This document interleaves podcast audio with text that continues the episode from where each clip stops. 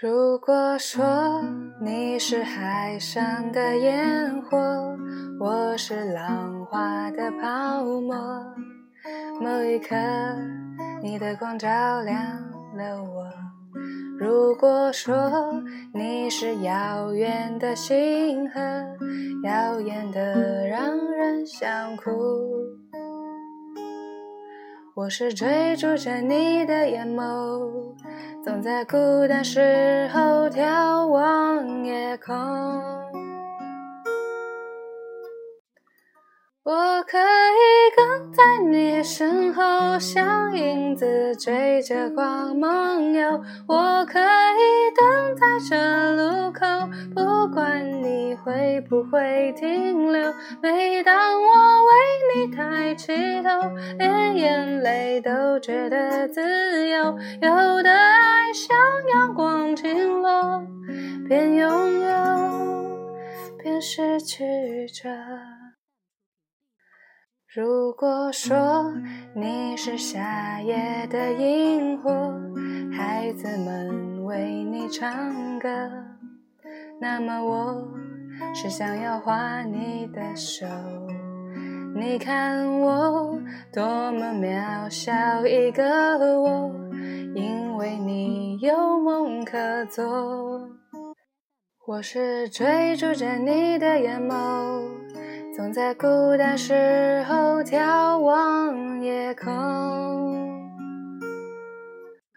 我可以跟在你身后，像影子追着光梦游。我可以等在这路口，不管你会不会停留。每当我为你抬起头，连眼泪都觉得自由。有的爱像。阳光倾落，边拥有边失去着。